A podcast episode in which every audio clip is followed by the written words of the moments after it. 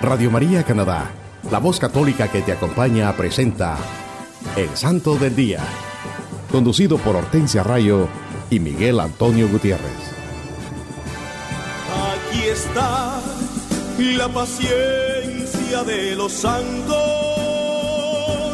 los que guardan los mandamientos de Dios, los que prefieren morir antes que negar su fe. Aquí está la paciencia de los santos. Aquí está la paciencia de los santos, los que guardan los mandamientos de Dios, los que prefieren morir antes que negar su fe. Aquí está la paciencia de los santos. Hola queridos hermanos, les saludan sus hermanos Hortensia y Miguel. Reciban la gracia y la paz de Dios Padre y de Cristo Jesús, nuestro Salvador, en este tiempo de Adviento.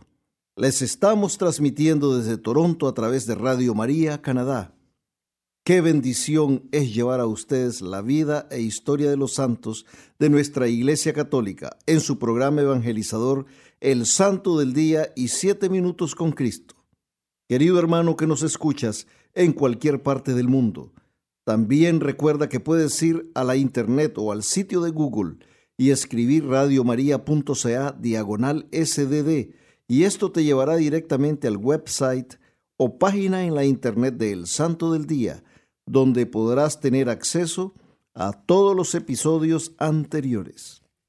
Acá estamos compartiendo una vez más con ustedes, mis queridos hermanos, la vida de los santos de nuestra Iglesia Católica, los santos evangelios y la santa palabra de Dios, reflejada en la vida de los santos, estos hombres y mujeres de Dios, que decidieron hacer de la vida y enseñanza de Jesucristo su estilo, al igual que el Maestro, lo dieron todo por amor a Dios y a sus hermanos. Los santos, esos amigos de Cristo, son esos hombres y mujeres de toda raza, edad y condición que tuvieron como único propósito de sus vidas el convertirse en fieles imitadores de nuestro Señor Jesús, proclamando el Evangelio y haciendo el bien donde quiera que iba, y se dedicaron a promover ese amor, la paz en su diario vivir.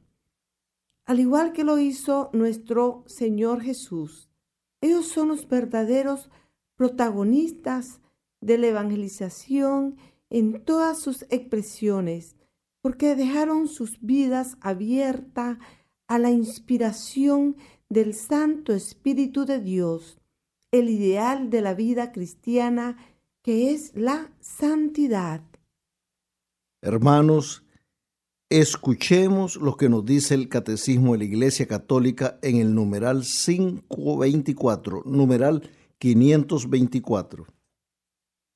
Al celebrar anualmente la liturgia de Adviento, la Iglesia actualiza esta espera del Mesías, participando en la larga preparación de la primera venida del Salvador. Los fieles renuevan el ardiente deseo de su segunda venida.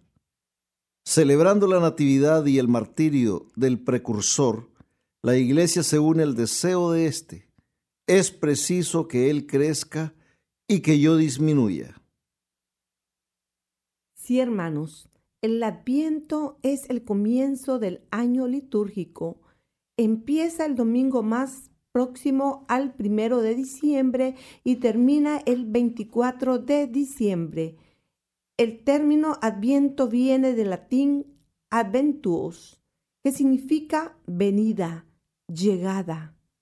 Son los cuatro semanas que preceden a la Navidad como una oportunidad para prepararnos en la esperanza y en el arrepentimiento para la llegada del Señor. El color usado en la liturgia es el morado. Con el adviento se comienza un nuevo año litúrgico en la iglesia. El tiempo de adviento, hermanos, nos da la oportunidad de reflexionar en lo siguiente. Recordar la primera venida de la luz y la verdad al mundo. Celebrar y contemplar el nacimiento de Jesús en Belén. El Señor ya vino y nació en Belén. Esta fue su venida en la carne, lleno de humildad y pobreza. Vino como uno de nosotros, hombre entre los hombres. Esta fue su primera venida. También el adviento nos da esta otra oportunidad y es vivir el presente con Jesús. Se trata de vivir en el presente de nuestra vida diaria la presencia de Jesucristo en nosotros y por nosotros en el mundo. Vivir siempre vigilantes, caminando por los caminos del Señor en la justicia y en el amor. También preparar el futuro para nuestro encuentro con Jesucristo. Se trata de prepararnos para la parusia o segunda venida de Jesucristo en la majestad de su gloria. Entonces vendrá como Señor y como juez de todas las naciones y premiará con el cielo a los que han creído en él vivido como hijos fieles del Padre y hermanos buenos de los demás. Esperamos su venida gloriosa que nos traerá la salvación y la vida eterna sin sufrimiento. Sí, hermanos, esta segunda venida de nuestro Señor Jesucristo, que también la llamamos parucía, es la segunda venida de nuestro Señor. Por eso nosotros tenemos que estar preparados, preparados para esa venida donde Él vendrá como Señor y juez de todas las naciones, y, premiará con el cielo a todos los que han creído en Él, a los que han seguido su ejemplo como hijos fieles del Padre, y hermanos buenos de los demás. Seamos buenos hermanos, imitemos a nuestro Señor Jesucristo. El primer mandamiento nos los dice claro, amar a Dios sobre todas las cosas y amar a tus hermanos como a ti mismo. Sí, hermanos, cuidemos nuestra fe en esta temporada de Adviento. Esta es una época del año en la que vamos a estar bombardeados por la publicidad para andar comprando. Y vamos a estar invitados a muchas fiestas, a muchas actividades, tantas cosas que nos van a distraer del verdadero significado de lo que es este tiempo del año, el Adviento. Esto nos podrá probablemente hacer que nos olvidemos del verdadero sentido del adviento. Pero no dejemos que eso suceda, hermanos. Esforcémonos por vivir este tiempo litúrgico con profundidad, con todo el sentido cristiano. Hermanos, recuerden que también tendremos nuestra habitual sesión de los siete minutos con Cristo para que nos pongamos en actitud de oración pidiendo al Santo Espíritu de Dios que nos ilumine y fortalezca para que reflexionemos en este mensaje y así la luz de Cristo y su santa palabra llenen nuestros corazones con amor, paz y esperanza.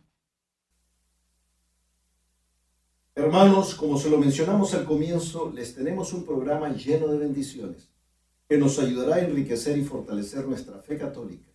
Hoy les hablaremos otra vez de los amigos de Jesucristo, esos hombres y mujeres santos, testigos fieles del Evangelio que decidieron hacer de la vida y enseñanzas del Maestro su estilo de vida y que nuestra Iglesia Católica celebra esta semana. Y esta semana celebramos a San Juan de Canti, Santa Irmina. También celebramos la Natividad de nuestro Señor Jesucristo. San Esteban, San Juan Evangelista, los santos inocentes y Santo Tomás Becket. El 23 de diciembre celebramos a San Juan de Canti, Él nació en una aldea cuyo nombre él lleva, él lleva, situada en la diócesis de Cracovia, en Polonia. Su niñez la pasó en la inocencia bajo el cuidado de padres virtuosos.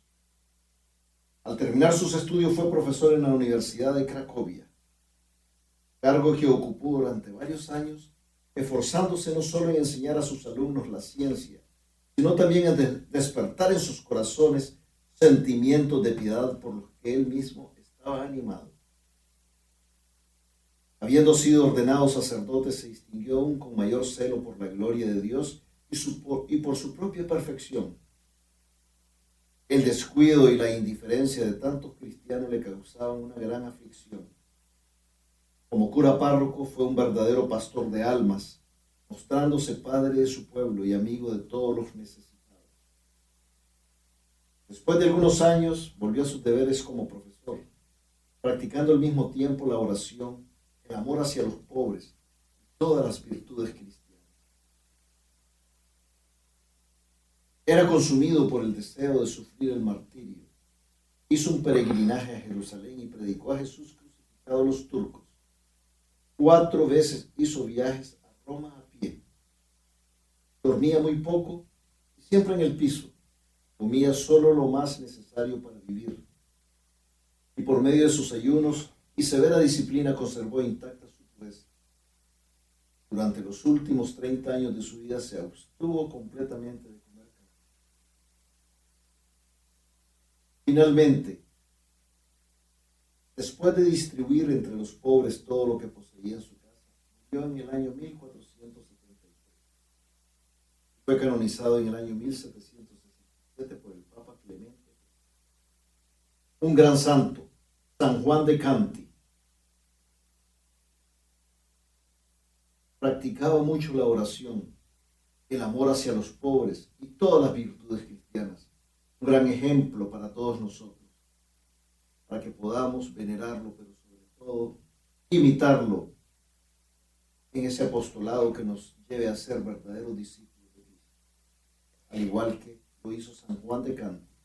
San Juan de Canti, él siempre decía, vivan siempre alegres y contentos, que así los quiere Dios. Este era un lema de él siempre en decir. También se dice que él por muchos años eh, estuvo reformando las Santas Escrituras. El 24 de diciembre celebramos a Santa Irmina, Virgen. No se sabe mucho de su fecha de nacimiento ella era una princesa, hija del rey de los francos de Austrasia. Tenía una hermana que también es santa, Adela. Fue prometida en matrimonio a un conde. Uno de los hombres que se encontraba al servicio de Irmina estaba muy enamorado de ella y a toda costa decidió acabar con la vida del conde con la que ella fue prometida. Y tras una fuerte lucha que se originó entre ambos, cayeron en un precipicio donde finalmente encontraron la muerte. Ante este terrible acontecimiento y al haber muerto su prometido Hermina, obtiene el permiso de su padre para ingresar a un convento que el propio San Dagoberto había construido muy cerca de la ciudad de Treveris. Ella ingresó al convento y en su vida como religiosa se destaca por su abnegada entrega y espíritu de caridad y humildad. Llegó a ser abadesa. También fundó un pequeño monasterio que luego dotó y donó a San Viliborto, quien fue un monje, que fue evangelizador y arzobispo de Utrecht. En esta demostración de Santa Irmina de despojarse de todos sus bienes, es considerado esto como la puerta de entrada a su apostolado que tenía como consigna servir a Dios. Su hermana Adela también es santa. Santa Adela se casó y tuvo un hijo con su esposo Alberico, quien falleció. Y también al quedar viuda, optó por la vida religiosa. Llegó a ser también abadesa de un convento. Por eso recordamos el 24 de diciembre a Santa Irmina Virgen. El 25 de diciembre celebramos el nacimiento, la natividad de nuestro Señor Jesucristo. Con la solemnidad de la Navidad, la iglesia celebra la manifestación del Verbo de Dios a la humanidad. Un día escogido por la iglesia para hacer memoria de la encarnación de Dios, el Eterno, que entra en el tiempo, la participación directa de los seres humanos en la vida divina. José y María fueron desde Nazaret hasta Belén, la ciudad de David, porque ellos pertenecían a la familia de ese rey. Belén está situada cinco o seis millas al sur de Jerusalén y así setenta y cinco millas al sur de Nazaret. Allí nació Jesucristo en un establo, el Hijo de Dios el Redentor del mundo, aproximadamente a medianoche del 25 de diciembre según la tradición. Y sucedió que, estando allí, se cumplieron los días de su parto y se dio a luz a su hijo primogénito y lo envolvió en pañales y le acostó en un pesebre por no haber sitio para ellos en el mesón. Esto lo encontramos en la palabra Lucas 2.7. La historia de la primera Navidad es bien conocida por los católicos por la devoción al pesebre de la Natividad. En el año 1226, San Francisco de Asís, con permiso del Papa, erigió el primero de estos pesebres con el propósito de instruir al pueblo y aumentar en sus corazones el amor y la devoción por el niño Salvador. La Navidad toma su nombre del acta central y suprema del culto cristiano Christmas. Significa la misa de Cristo la misa ofrecida en honor del nacimiento de Cristo. La elección de este día fue hecha en el siglo IV por el Papa Liberio. Desde entonces, el 25 de diciembre ha estado dedicado siempre a la fiesta de Navidad, el día del canto de los ángeles ante los pastores. Gloria a Dios en las alturas y en la tierra paz a los hombres de buena voluntad. Con el nacimiento de Cristo se cumplen las profecías y se tiende un puente entre el Antiguo y el Nuevo Testamento. En el Evangelio de San Mateo, en efecto, se anuncia con insistencia el cumplimiento de las profecías mesiánicas con la expresión, todo esto ocurrió para que se cumpliera lo que dijo el Señor por medio del profeta. He aquí que la Virgen concebirá y dará a luz a un hijo que será llamado Emmanuel, que significa Dios con nosotros. El día de Navidad los sacerdotes pueden celebrar tres misas en honor al nacimiento triple del Hijo de Dios, su nacimiento en el tiempo y en nuestra humanidad en el establo de Belén, su nacimiento espiritual por la fe y la caridad en las almas de los pastores y en nuestras almas y en las almas de todos aquellos que lo buscan seriamente y finalmente su generación eterna en el seno del Padre. Jesús es propuesto a los creyentes judíos y paganos como el último sello de la espera del Redentor. Está escrito por medio del profeta, y tú, Belén, no eres la más pequeña de las ciudades de Judá, porque de ti nacerá un jefe que guiará a mi pueblo. Por eso todos los 25 de diciembre. Hermanos, tenemos que recordar que celebramos la Natividad de nuestro Señor Jesucristo. Tengo esta oración bien linda que queremos compartir con ustedes, mis hermanos. Oh Dios, de manera admirable, tú estableciste la dignidad de la naturaleza humana y la reformaste de manera aún más admirable. Concédenos que podamos compartir la divinidad de tu Hijo, quien escogió compartir nuestra humanidad. Amén. Amén. El 26 de diciembre celebramos a San Esteban, diácono y protomártir. Para conocer mejor quién era San Esteban, vamos a proclamar este pasaje del Santo Evangelio que nos lo dice el libro de los Hechos de los Apóstoles, capítulo 7, versículos del 3 al 6.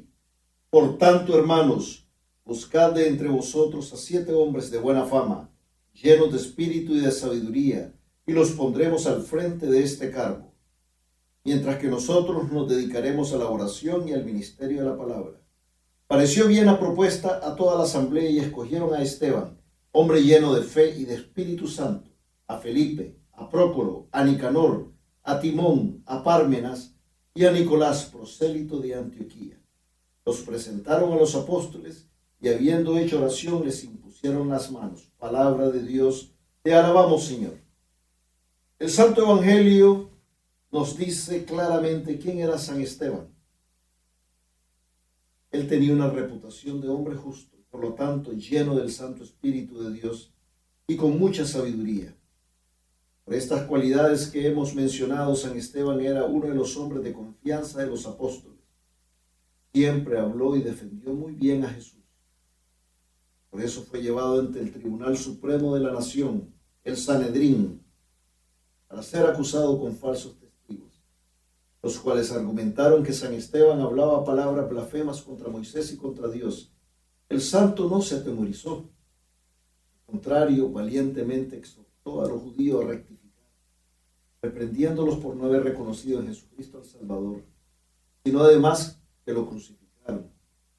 Entonces se llenaron de ira al escucharlo, lo arrastraron fuera de la ciudad y lo apedrearon. Los que lo apedreaban dejaron sus vestidos junto a un joven llamado Saulo, el futuro San Pablo, y que en ese entonces aprobaba de aquel delito que se cometió en contra de San Esteban. Mientras lo apedreaban, Esteban decía, Señor Jesús, recibe mi espíritu. Y de rodillas dijo con fuerte voz, Señor, no les tengas en cuenta este pecado. Y diciendo esto murió. Los cristianos rescataron su cuerpo y le dieron digna sepultura.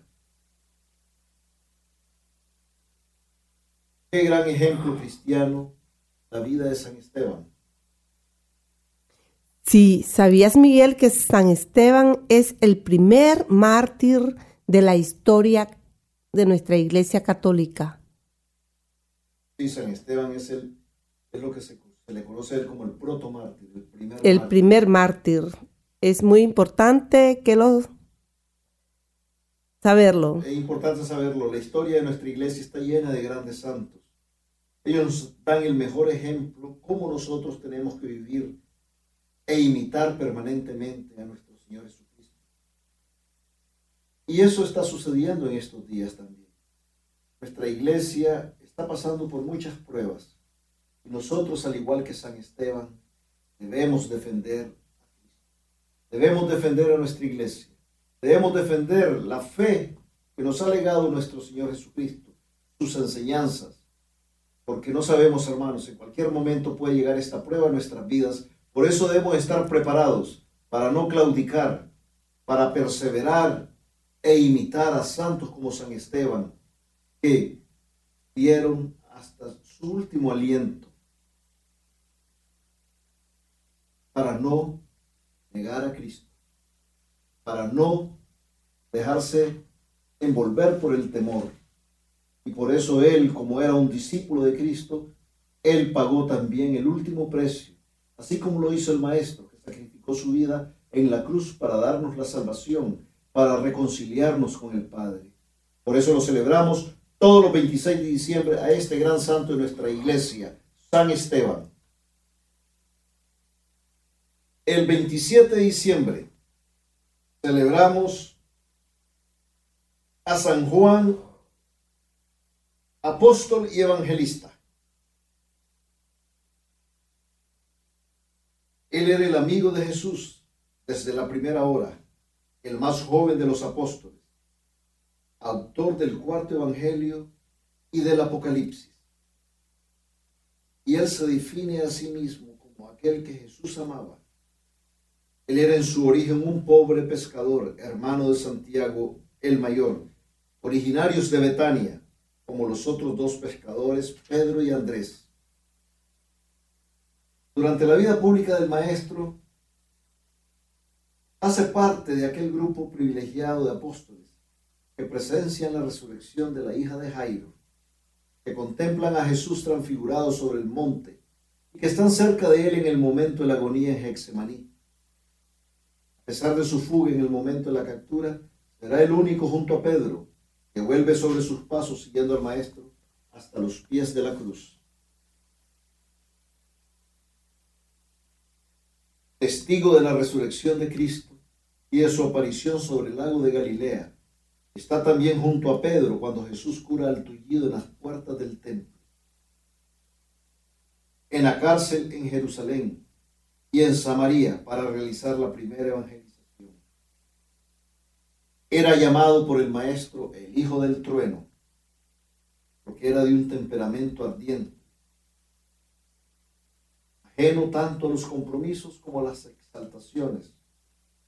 Él fue autor de un evangelio centrado en la divinidad de Cristo, en el cual, como un águila, es el símbolo de Juan, desde el principio se eleva a las vertiginosas alturas del misterio de la Santísima Trinidad. Nos dice San Juan Evangelista, hermanos, en el principio estaba el verbo, y el verbo estaba junto a Dios, y el verbo era Dios. Palabra de Dios. Te alabamos, Señor. A San Juan se le llama el apóstol de la caridad, una virtud que aprendió de su divino maestro y que inculcó constantemente con su palabra y ejemplo. El discípulo amado murió en Efeso, donde se erigió una hermosa iglesia sobre su tumba, pero después fue convertida en una mezquita musulmana. Ya lo decíamos que era judío de Galilea, hijo de Zebedeo y hermano de Santiago. Cuando llegó la noticia del sepulcro vacío de Jesús, fue San Juan quien corrió junto con San Pedro para constatarlo. Es ahí donde los dos vieron y creyeron, porque hasta entonces no habían entendido las escrituras, según las cuales Jesús debía resucitar de entre los muertos. Más adelante, cuando Jesús se le apareció a orillas del lago de Galilea, Pedro preguntó sobre el futuro de Juan y el Señor contestó, si quiero que se quede hasta que yo venga, ¿qué te importa? Tú sígueme. Por esta respuesta se corrió el rumor de que Juan no iba a morir, algo que el mismo apóstol desmintió al indicar que el Señor nunca dijo no morirá.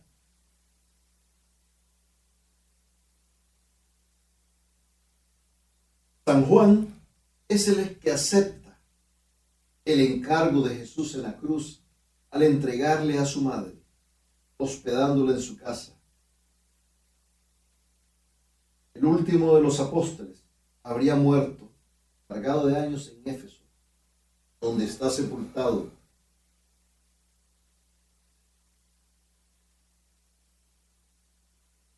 Él, al regreso de la isla de Patmo, lugar donde había sido exiliado y donde tuvo las terribles y las visiones del Apocalipsis. En Patmos aún es posible visitar la gruta en la que habría escrito el Apocalipsis y un monasterio ortodoxo dedicado a él entre los más antiguos y visitados del Mediterráneo. Entre las naciones y las ciudades que lo han escogido como patrono, encontramos a España y a Turquía. Por su amistad con Jesús es patrono de las buenas amistades y de los profesionales de las relaciones públicas protector de teólogos, de artistas y de libreros. Se le invoca contra las quemaduras y los envenenamientos. Lo recordamos por eso todos los 27 de diciembre a San Juan, apóstol de Cristo también evangelista. El 28 de diciembre celebramos a los santos inocentes, mártires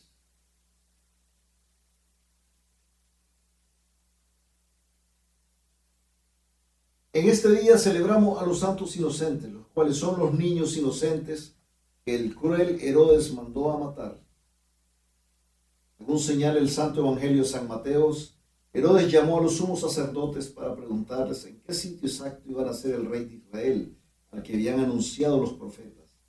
Ellos le contestaron, tiene que ser en Belén, porque así lo anunció el profeta Miqueas diciendo, y tú Belén, no eres la menor entre las ciudades de Judá, porque de ti saldrá el jefe que será el pastor de mi pueblo de Israel. Esta palabra está en Miqueas capítulo 5, versículo 1. Entonces Herodes se propuso averiguar exactamente dónde estaba el niño, para después mandar a sus soldados a que lo mataran. Fingiendo dijo a los reyes magos, vayan y averigüen acerca de ese niño. Cuando lo encuentren, regresen y me lo informan, para ir yo también a adorarlo. Magos se fueron a Belén, guiados por la estrella que se le apareció otra vez al salir de Jerusalén, y llenos de alegría encontraron al divino niño, Jesús junto a la Virgen María y San José. Lo adoraron y le ofrecieron sus regalos de oro, incienso y mirra. En sueños recibieron el aviso divino de que no volvieran a Jerusalén y regresaron a sus países por otros caminos. Y el pérfido Herodes se quedó sin saber dónde estaba el recién. Esto lo enfureció hasta el extremo, por lo que rodeó con su ejército la pequeña ciudad de Belén y dio la orden de matar a todos los niñitos menores de dos años en la ciudad y sus alrededores. El mismo evangelista San Mateo afirmará que en ese día se cumplió lo que había avisado el profeta Jeremías. Así dice Yahvé, en Ramá se escuchen, escuchan ayes, lloro amarguísimo. Raquel que llora por sus hijos, rehúsa consolarse. Por sus hijos porque no existen. Palabra de Dios. Te alabamos, Señor. Todos estos niños de Belén que fueron asesinados por Herodes son los santos inocentes que celebramos todos los 28 de diciembre.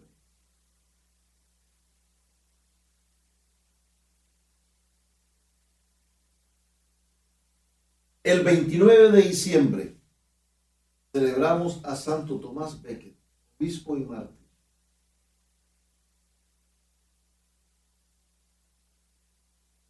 El asesinato en la Catedral de Eliot es uno de los dramas más apasionantes de la literatura inglesa que tiene como protagonista a Thomas Becket. Él nació en Londres en el año 1118, hijo de un rico mercader normando de Londres, y aprendió de su madre el amor a Dios. Al terminar sus estudios, insatisfecho de su carrera, estaba por emprenderse hace clérigo siguiendo la sugerencia del arzobispo de Canterbury, que ha notado en él un ingenio poco común. Continuó sus estudios eclesiásticos en Roma, en Bolonia y Auxerre. Es después promovido a archidiácono y a jefe de la curia. Tenía una personalidad brillante y carismática, no pasó inadvertida incluso para el rey Enrique II, que estaba fascinado de sus y lo convirtió en su amigo, nombrándole en el año 1154 como canciller del reino, o sea, primer ministro.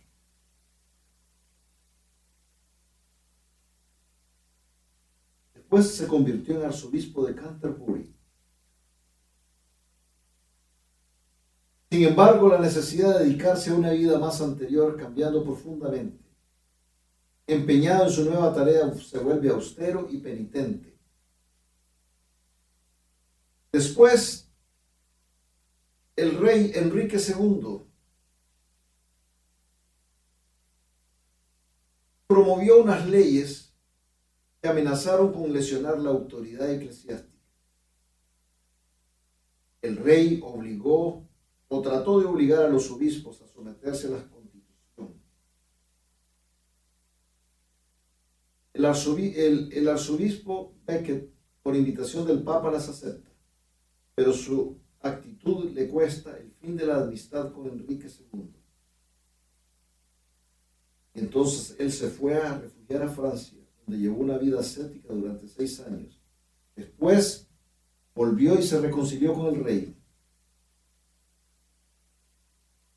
Pero no se forjó ilusiones al punto de decir, he vuelto para morir en medio de ustedes. El miedo a la muerte no debe hacernos perder de vista la justicia fue asesinado por asesinos del rey en su catedral ante el altar en el año 1100.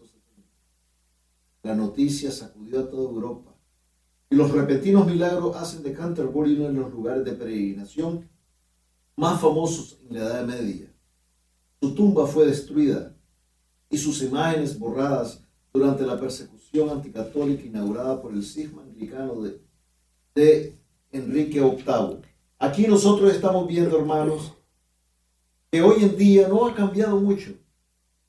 Muchos gobiernos quieren interferir, quieren promover, quieren asusar a las personas para que ataquen a la iglesia. Lo estamos viendo en Latinoamérica, lo vemos en Venezuela, lo vemos en Nicaragua, está sucediendo en muchos lugares, en Chile, en Colombia.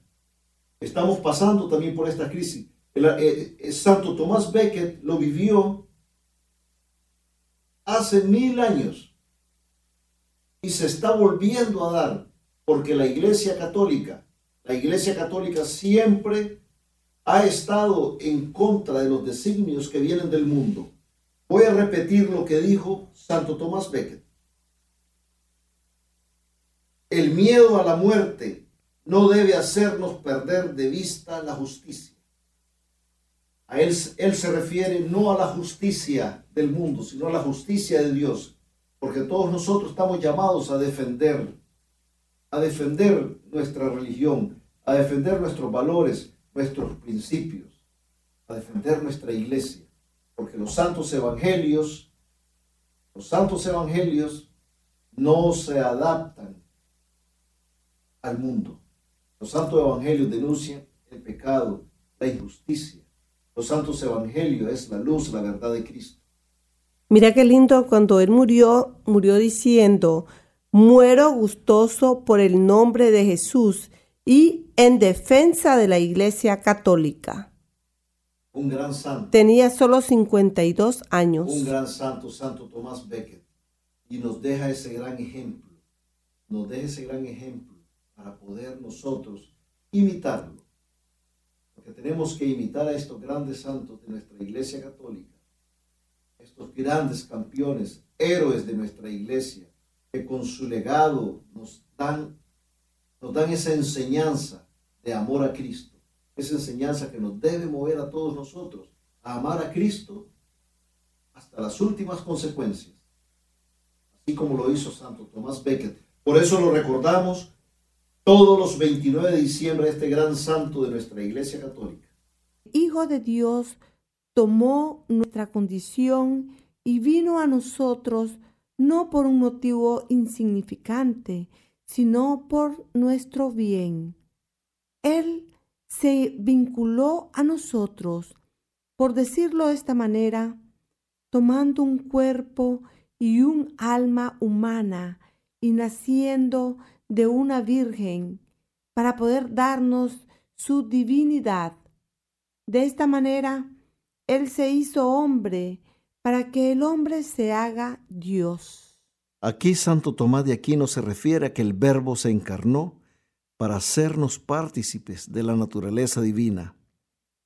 Dios quiso hacerse hombre para ofrecer a los hombres un modelo humano, nos dice el santo. Cuando el doctor de la iglesia, Santo Tomás de Aquino, dice que para que el hombre se haga Dios, no se refiere que seremos como Dios creador de todas las cosas, omnipotentes como lo es el Señor, pero sí que podemos ser como Dios al imitarlo en su amor y misericordia hacia nuestros hermanos, siguiendo el ejemplo de Jesucristo, que siendo el Hijo de Dios, Rey de reyes y Señor de señores, se sacrificó por nosotros. Por amor, por obediencia, al cumplir la voluntad del Padre. Y se hizo el más humilde de todos para darnos la salvación, para que nuestros pecados fuesen perdonados y pudiéramos reconciliarnos con el Padre por medio de su sacrificio. ¿Por qué los santos decidieron parecerse a su Creador y se hicieron amigos de Jesucristo, Dios y hombre verdadero? Porque lo imitaron, como dice San Pablo, sed imitadores de Dios, porque los hijos queridos imitan al Padre y a los amigos imitan a su amigo. ¿Y cómo podemos imitar a Dios? San Pablo nos exhorta en la carta a los Efesios, amando como Cristo amó y entregándose por nosotros como víctima. Efesios 5, 2. Porque tal es la razón por la que el Verbo se hizo hombre y el Hijo de Dios, Hijo del hombre, para que el hombre al entrar en comunión con el Verbo y al recibir así la filiación divina, se convirtiera en hijo de Dios. Esto es lo que nos dice San Irineo de Lyon. Qué hermoso mensaje. Lo deberías de repetir de nuevo, Miguel. ¿Por qué nos dice San Irineo de Lyon? Porque tal es la razón por la que el Verbo se hizo hombre, y el Hijo de Dios, Hijo del hombre, para que el hombre al entrar en comunión con el Verbo y al recibir así la filiación divina, se convirtiera en Hijo de Dios. Qué lindo mensaje.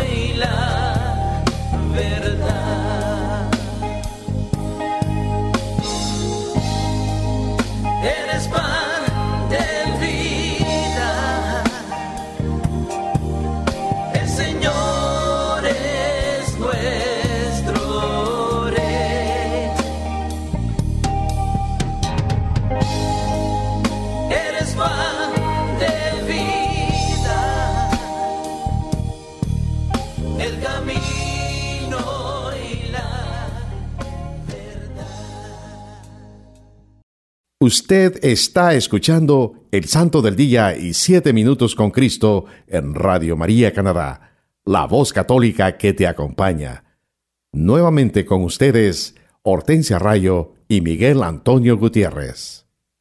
Hola mis queridos hermanos, Dios les bendiga hoy y siempre.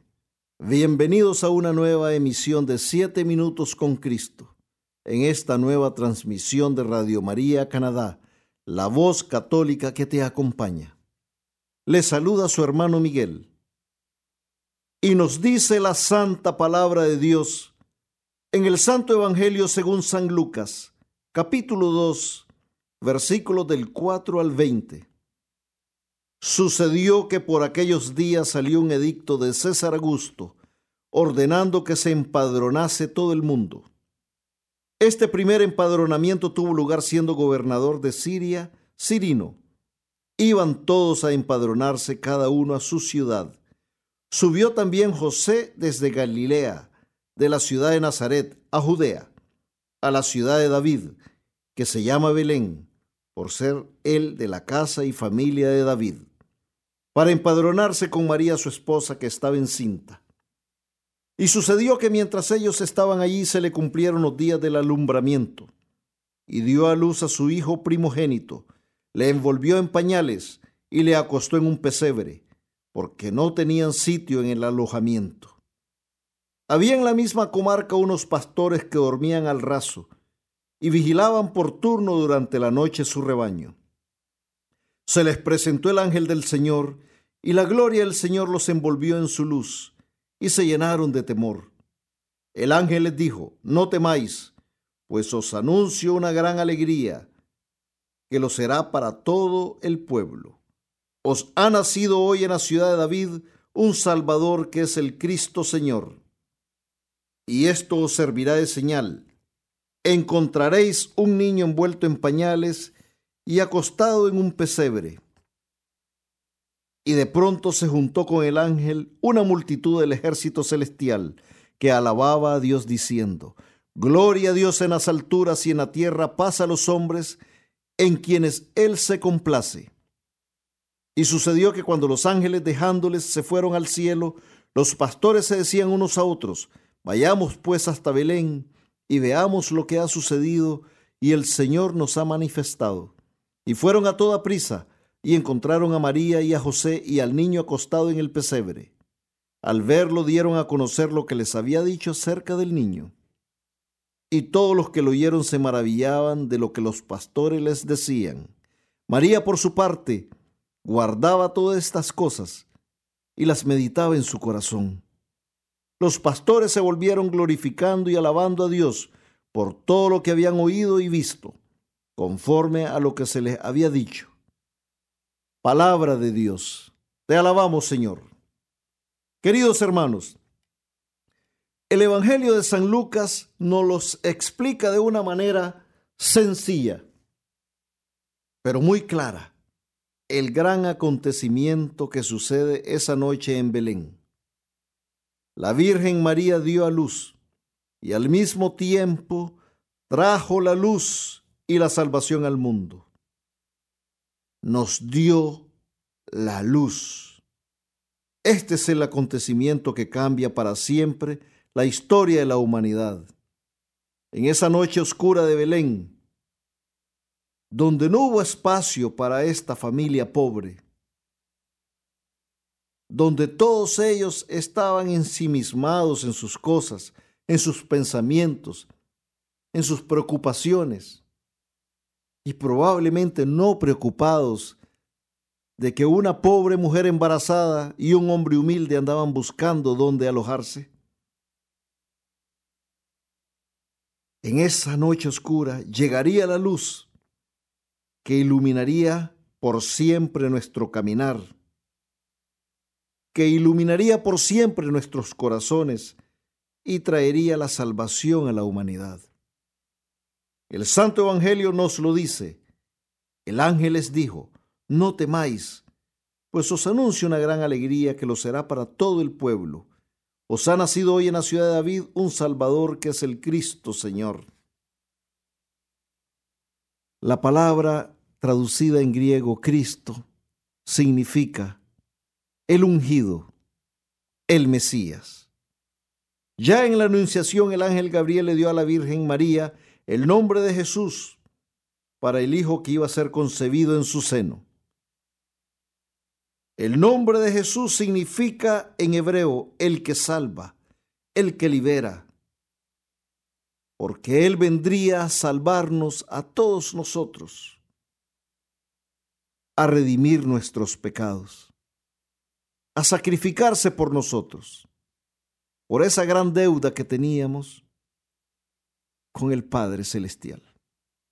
Queridos hermanos, esa luz vino iluminando a los más pobres, a los más débiles, a aquellos que se encontraban en la oscuridad, en las tinieblas.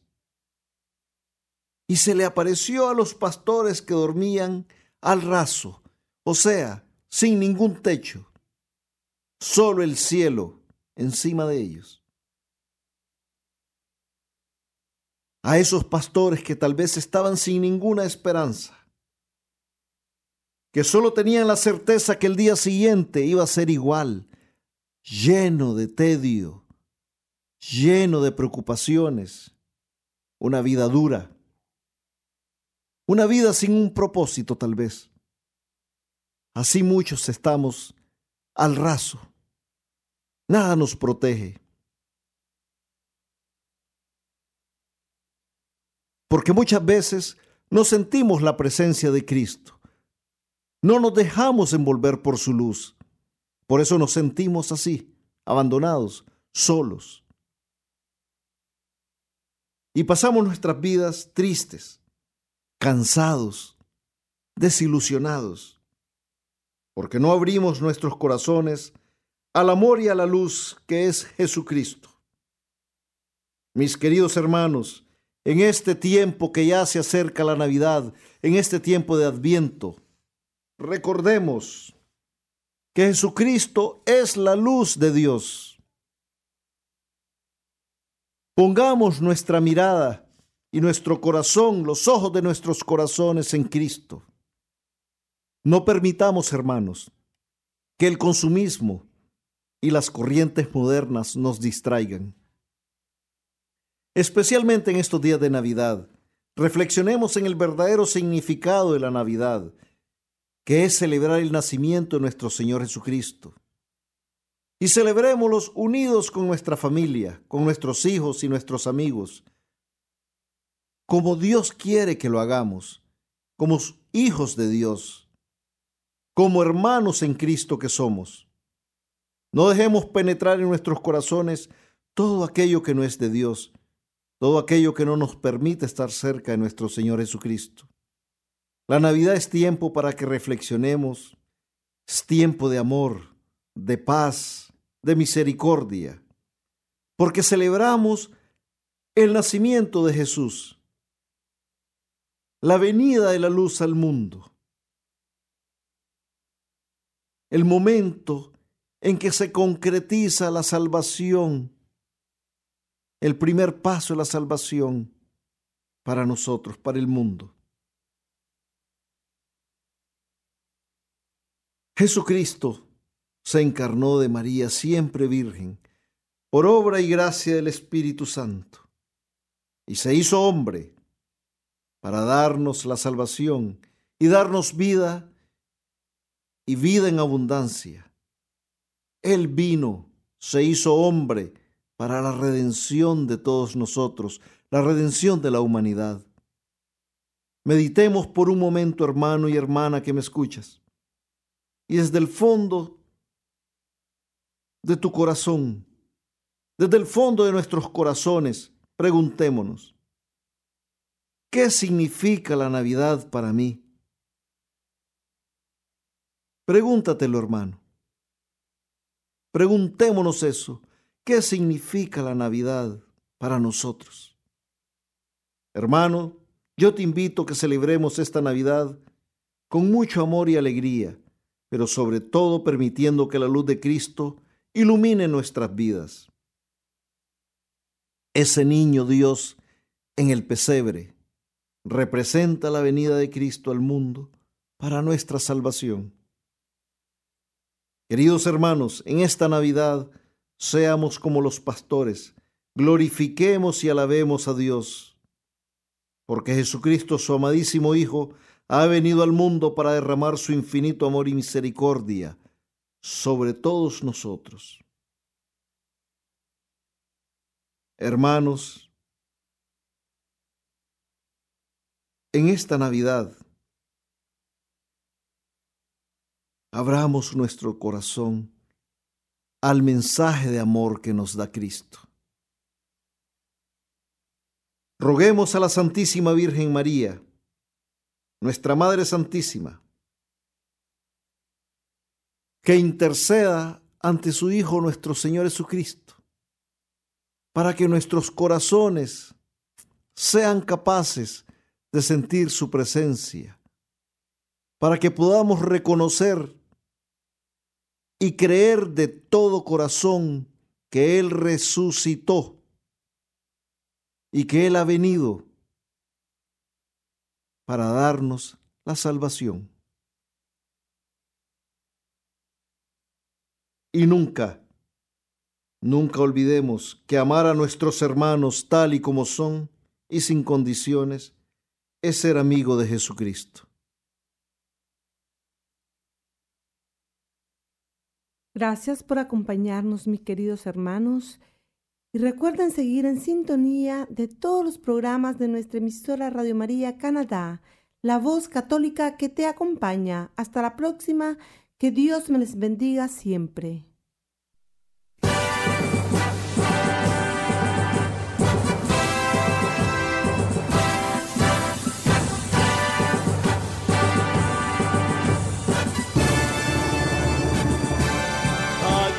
Está la paciencia de los santos,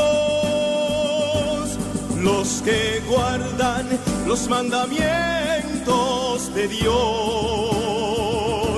los que prefieren morir antes que negar su fe. Aquí está la paciencia de los santos. Usted escuchó El Santo del Día y Siete Minutos con Cristo, conducido por Hortensia Rayo y Miguel Antonio Gutiérrez, en Radio María Canadá, la voz católica que te acompaña.